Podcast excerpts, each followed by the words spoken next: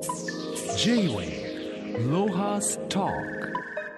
今週のゲストは一級建築士で作家の稲葉直人さんです。よろしくお願いします。よろしくお願いします。稲葉さんは東京都出身東京工業大学工学部建築学科を卒業されこれまで名建築ホテルを題材にした旅行記と小説写真集を発表し続けています。昨年は作家デビュー20周年の小説星のかけらがロングセラーになり建築文化の発展に貢献したことが評価され日本建築学会文化賞も受賞されました。そして先週稲葉さんの最新著書夢のホテルの作り方がエクスナレッジより発売されています。現存する名建築と言われているクラシックホテル38軒の誕生の秘話が書かれてあるんですけども、えー、稲葉さんまず僕驚いたのは、はい。この本のはい。写真が素晴らしいね。あありがとうございます。この写真見て驚いたのはさその時間とかね。はい。アングル。あすごい時間かけてやってるなと思って。ありがとうございます。驚きました。本当ですか？本当に。でしかもあの小黒さんそう言っていただけるとすごく嬉しいです。とんでもない。このサイズじゃなくてさもっとでかい写真だったら、はい。めちゃくちゃ気持ちいいんじゃないかなと思いながらまずはあの、はい文章まだ半分ぐらいしか読んでないけど 写真だけは味わわせていただいたんですけど まずあのこの本ができた経緯を教えていただけますか？はい。あのー本当になんていうんですかねもうこの中に出ているホテルというのはそれこそ僕が学生時代から憧れていったところなんでまあそれこそだからもう何十年越しにあの関わってきたホテルなんですけれどもまあなんていうんですかね今まで泊まり心地にこだわってものを書いてきたんですがもう今なんていうんですかこうどんどんどんどんホテルがある意味壊されていったりとか、ね。なくなっていったりとかしている時代をすごく感じているのでもう今書かないとその歴史をですね誕生の物物語を書くことによって何か今そこで働いてる人もそうですし今まで知ったつもりになっててこうよくそこにまあ泊まりになってる方たちに知ってもらえたらその当時のその熱い男たちの物語みたいなものが伝わるとですねもしかしたらその将来もっともっといい意味で長生きしてもらえるんじゃないかなっていう気持ちがこうなんか自分の中で芽生えて書き出したら止まらなくなってですね どんどんどんどんページ数が増えてっていったというような本なんですけども。J-Way ロハスタあのまあ日本でホテルって名前がついたのは、その明治以降なんだろうと思うんだけど、はいはい。そのホテルの名前ついたなんか起源みたいなはい。ところからちょっと教えていただけますか？日本のホテル史みたいな。あホテル史は結局あの、えーっとこの本の中にも書いたんですけれどもその外国から外国人が来た時にその人たちのためのその宿泊施設としてスタートした、はいあくまでもそのだから外国人のための施設としてスタートしたっていうのがまあその起源になるわけですね。それで最初はその外国人もその遠出はできないっていうところだったんですけれどもそれがまあ法律上っていうかその緩和されて、えー例えばその日光とか軽井沢とか箱根とかそういうところには行けるようになったことでそのリゾート地としてのホテルのまあ機能が始まったでもその前に横浜はとにかく港が着いた時に何かその宿泊施設がなくてはいけないということでまあそういうものができ始めたということだと思いますね。あの僕は事務所築地なんですけど、あはいはい。築地にもかつありてますね。ホテルがあったんですね。はいはい。築地ホテル。そうですね。もう今はないですけどももちろん、うんあのなんか絵だけ残っててさ昔の写真はモノクロでしかああのホテルの話っていうのはなんかあなた書こうとして取材したことないの？いや僕は残念ながらあの現存してるホテルにこだわってずっとやってきてるもんですからっていうのはどうしても撮りたいっていうのがあってですね。はいで書きたい前に撮りたい撮りたいっていうのがあってですしょねうがないな。才能ありありすぎだよ。いやいやそんなことないですけど撮り残したいっていうのがあって、うん。そうすると実はこの中であの見ていただくとこんだけその古い歴史あるホテルを撮って文章に書いてるのになぜ箱根がないのっていうお声が多分はい。出版されて皆さんからこう聞こえてちょっと聞こえてきてるんですけどもずっと実は改装工事中でうん。この本は実はまあ2年半3年近くかかかけて作ってたんですけどもその間ちょうどその改装の時期がまあ重なってしまってあのその当時の物語としてはその中にこうあの盛り込んではいるんですけども取れなかったというかですねそういう経緯もあったりしてやっぱり自分の中では写真でまず皆さんに「おっ」と言ってもらってそれから読み出したらさらになんかこう知らなかったえこんな人たちがいたんだみたいなことを知ってもらってそれからもう一回写真を見直してもらってできたらその後宿泊に行ってもらえたらいいなっていう気持ちがあるんですが。J-Way Lohas Talk. まああの普通、まあ、僕たちが雑誌作る時にホテルの名建築っていうと、はい。えー泊まる人の目線で、はい。あの判断したんですけど、せっかくまああなたがに聞くんで要するにこの一級建築士建築家の人たちの中では日本のこの名建築ホテルの名建築っていうと、まずはどこのことを話題になってるんですかね？僕はあの学生時代からも本当大好きな建築家が、まあ、村野東吾さんで、圧倒的だよね。はい。もう40数回その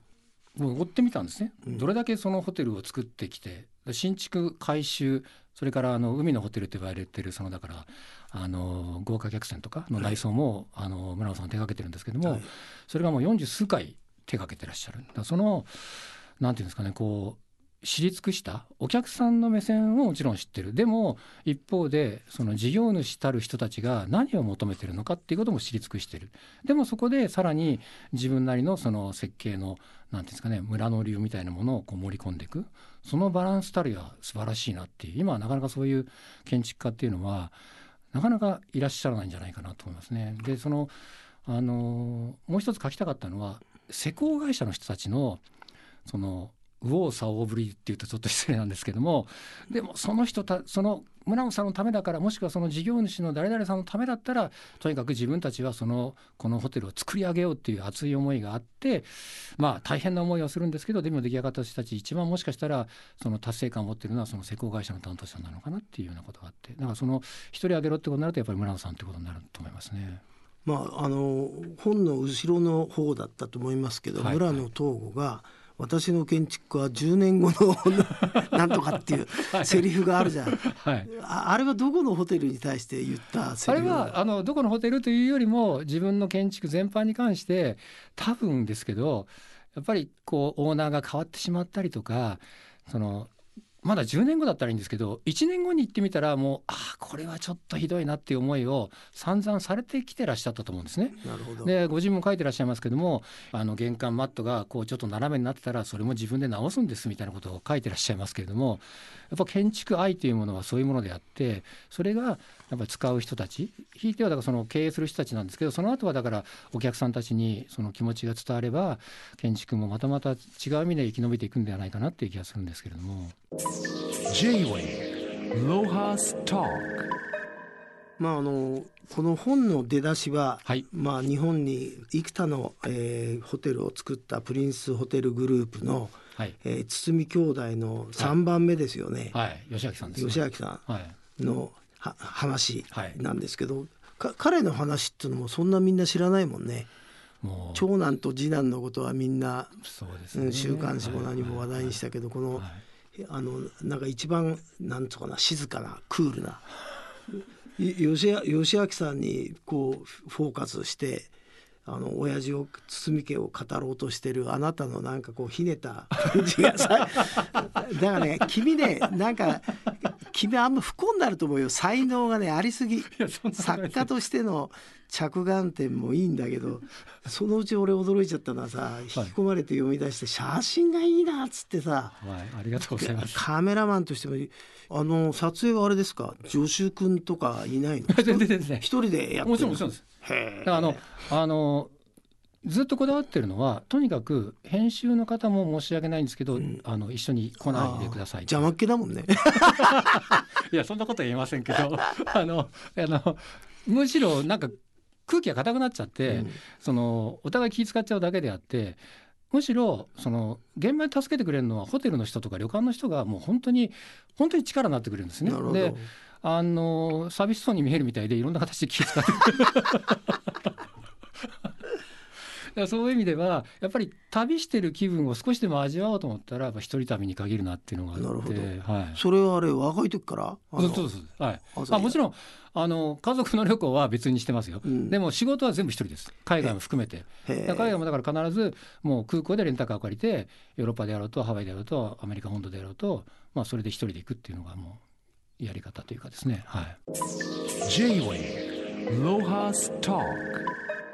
まあそんな稲稲葉さんは近年小説も書かれていて、また余計なことやってますね。昨年は作家デビュー20周年の小説「はい。星のかけら」がベストセラーになったと。はい、これはどういう本なんですか内容は？これはあのまあ1617年前にですねそのまあたまたまその、まあ、いとこがミュージシャンなんですけどもそのその彼がそのソロツアーを観光すると。でそのソロツアー用のパンフレットでその、まあ、いとこ対談みたいなものをしませんかっていう事務所から依頼が来てそこでまあいろんな話を聞いたわけですよ。で僕の中ではとにかくまあ長売れてるっていうかまあそのもう地位を築いたミュージシャンですからすごくまあソロといっても楽にやるのかなと思ったら、まあ、彼自身はその中対談の中で本当に何度も言ってたのはそのそのユニットというかロックグループでやってきたことは一切やりたくないうん。ソロでしかできないことを表現したいんだと、なるほど。その苦悩が本当にビシビシ伝わってきたもんですからじゃあその現場を見てみたいってことでスタッフ T シャツ着てですね、うん。ずーっとそのツアーに同行したんですよ。はい7月16日がまあ長野でその初日だったんですけども、はい。僕はまず驚いたのはその1週間前から現場にスタッフが乗り込むんですね。はいはい。でそこからもう立て込みが始まるんですよ。そうですね。でそれを壊しては調整しては壊しては壊してで本人というかミュージシャンは水曜日に入ってきて、だから日曜日から水曜日までっていうのはもうスタッフの人たちだけで徹夜徹夜でこの調整していって、ね。水曜日に入ってきたものを、まあ、金曜日の今度は本番に向けてやっていくと。でそれをずっとスタッフの人たちと一緒にこう見ていくとこう今まで見慣れたっていうとあれですけれどもそのステージというものがそれは僕にとってはまあ言ってみれば建築物なんですけどもそれをこんだけ言ってみれば構造計算もそうですし照明から要するに重量のその全部のそのリストアップから始まるんですけれどもそれをお客さんにとってもちろんミュージシャンにとって安全なものでありでもその人たちが見た時にもう最初にうわっと驚くようなまあまあ、本のカバーみたいなもんですよね。はい、そういうものを作り上げる。でそれも先ほど申したようにその、えーっとロックグループではできない。みんなが「え何これ?」って驚くものをそこで。でステージだけじゃなくてそこで一曲一曲全部演出を変えていってそこでまた驚きを。でその彼らっていうかそのそのミュージシャンが全てっていうようにしてどうしてもなんていうんですか観客の一人として見てっちゃうとそう見えちゃうんですけども、これだけ多くの人たちがいろんなこと考えものづくりにっていうことをまあ見た。でそれを書きたいと思ったんですけどもなかなか1617年前って僕も小説なんかと書いたことがなくて書いては消し書いては消ししていくうちに全然違うテーマで小説が出てそのうち児童文学も書かせていたりとかしてそのなんとなくその長編で物語を書くってことが少しずつ少しずつ分かってきてまあもう本当にエイヤーでこれもう今書き上げなかったらもう今のチャンもうこのチャンスはないなってことで、まあ、昨年全部書き上げて、まあ、皆さんに読んでいただくことができたっていう。じゃあこれ書き下ろしってこと？あもちろんです、はい、でもなんかそのきっかけ聞いてるとさい。なんかノンフィクションで出しそうなのにさ小説になったのはなぜ？僕はそのだからその人のその気持ちのなんていうんですか彼が悩んでるとかそのスタッフの人が悩んでるところをその人の認証で書きたかったんですよね。だからそのあの正直言ってみんな寡黙なんですよ。うん、まあそうだよね。はい、でああいう仕事の、ね、言葉にできない人たちのものを、そのでもやっぱりその毎日毎日その朝昼晩一緒にご飯食べて、まあ、夜中もずっと起きて一緒にこうしてると気持ちはもうビシビシ伝わってくるもんですから、うん。それを彼が言葉にできないものを活字にしたいなって言った時にもうこれはやっぱり物語しかないだろうなっていうその心の声みたいなものを書くとしたらですねでまあ先ほど言いましたようにいいなと思っても小説ってそんな簡単に書けないじゃないですか。それでまあ15年かかっちゃったっていうのが 正直なところなんですけど、はい。でもまあす素晴らしいですよ。なんかなんか聞いてると本当におせっかいでいい人みたいだけど。J-Way Lohas Talk まあ東京ではあのオリンピックを目当てにこの2019年20年はホテルの開業ラッシュだったんですけどはい、なんかちゃんとしたホテルもできたんですかね？稲葉さんから見て。新築ラッシュでもあるんですけどもそのまあこの本を書いてて撮影してたから余計にそう感じたのかもしれませんけど改修ラッシュだったんですよね。はあ。古いホテルの改修改修改築工事がもう本当にいろんなホテルで行われてて、それがある意味こうまあ大きく二極してて、うんあの一つはもうとにかく今だからこそ例えば昭和の初期とかその時に立ったものでその後まああの進駐軍にちょっと接収されちゃったりとかその後また別のオーナーが変わってホテルとしてもちょっと改装が進んであったものをもう一回そのあの開業当時に戻そうという意識で大幅に手に手を入れたようなホテル。うんで一方ではもうまあそういう歴史よりもとにかく今海外の人たちに受けるためにはそのまあニューヨークテイストパリ風テイストそういうものを東京であってもどんどんどんどん取り入れるべきだってことで古いその内装は全部こう全部こうどっかにこう消してしまって新しく目をつぶってそのホテルの中入ってパッと開いてもあれここどこだっけ？みたいなところも出てきちゃいましたよね。だからその2つがすごくこう両極化してるのが面白いなと思いました稲葉さんはまあ次にですね、まはい。まあまあここれで終わりじゃホテルホテルを探求はこれで終わりじゃないと思うんですけどこの本で、なんか例えば旅館を追っかけてるとかさはい。なんかつ次になんかえ今関心を持たれてるテーマってどういうものなんでしょう？いやあのずっとホテルにこだわってまあ写真を撮り書いてきたんですけども邸宅というか家が僕の中ではあこんなにやっぱりその家を建てるにあたってのその建主さんの思いがこう今でも伝わってくるようなものが実際にまだ残ってて、はい。でもそれがちゃんと伝わってないものがたくさんあるそうだね。はい、それをただ単にあの歴史的なものをこうなんか年表をこうなんか箇条書きに書いたような文章じゃなくてやっぱりその当時の建主さんにこう感情移入できるような文章で書いてなおかつ自分なりのそのまあなんていうんですかねこだわった写真でお届けできたらいいなっていう気持ちはありますね。それはあれですねちゃんと連載できそうだね。したいですね。なかなかやっぱり。今そういう媒体なくなっちゃったからな。そうなんです。本当にそう思います。ね。はいあとなんかこの本の中でまあ、は触発されて、はいえーゆ要するに少しでも稲葉さんみたいに、はいえーなんか味わいたいなと思った人がですね、はいまずは入門書じゃないけど入門編としてどこへまず行きゃいいですかね。入門編ですか。うんあのホテル行ってゆっくり僕の本読んでくださいっていう。ああなるほど。あの入門編としてっていうとまああのやっぱり名前を皆さんすでにご存知でああもう行ったことあるっていうホテルはいいと思うんですけども、うんそうするとやっぱ金谷ホテルですね。はい。金谷ホテルがそのえーっと本館新館別館とあるんですけどうん大きく、まだ他にもちょっと竜宮とかあるんですけれども、その建築それぞれにその当時、まあ、明治と大正と昭和初期なんですが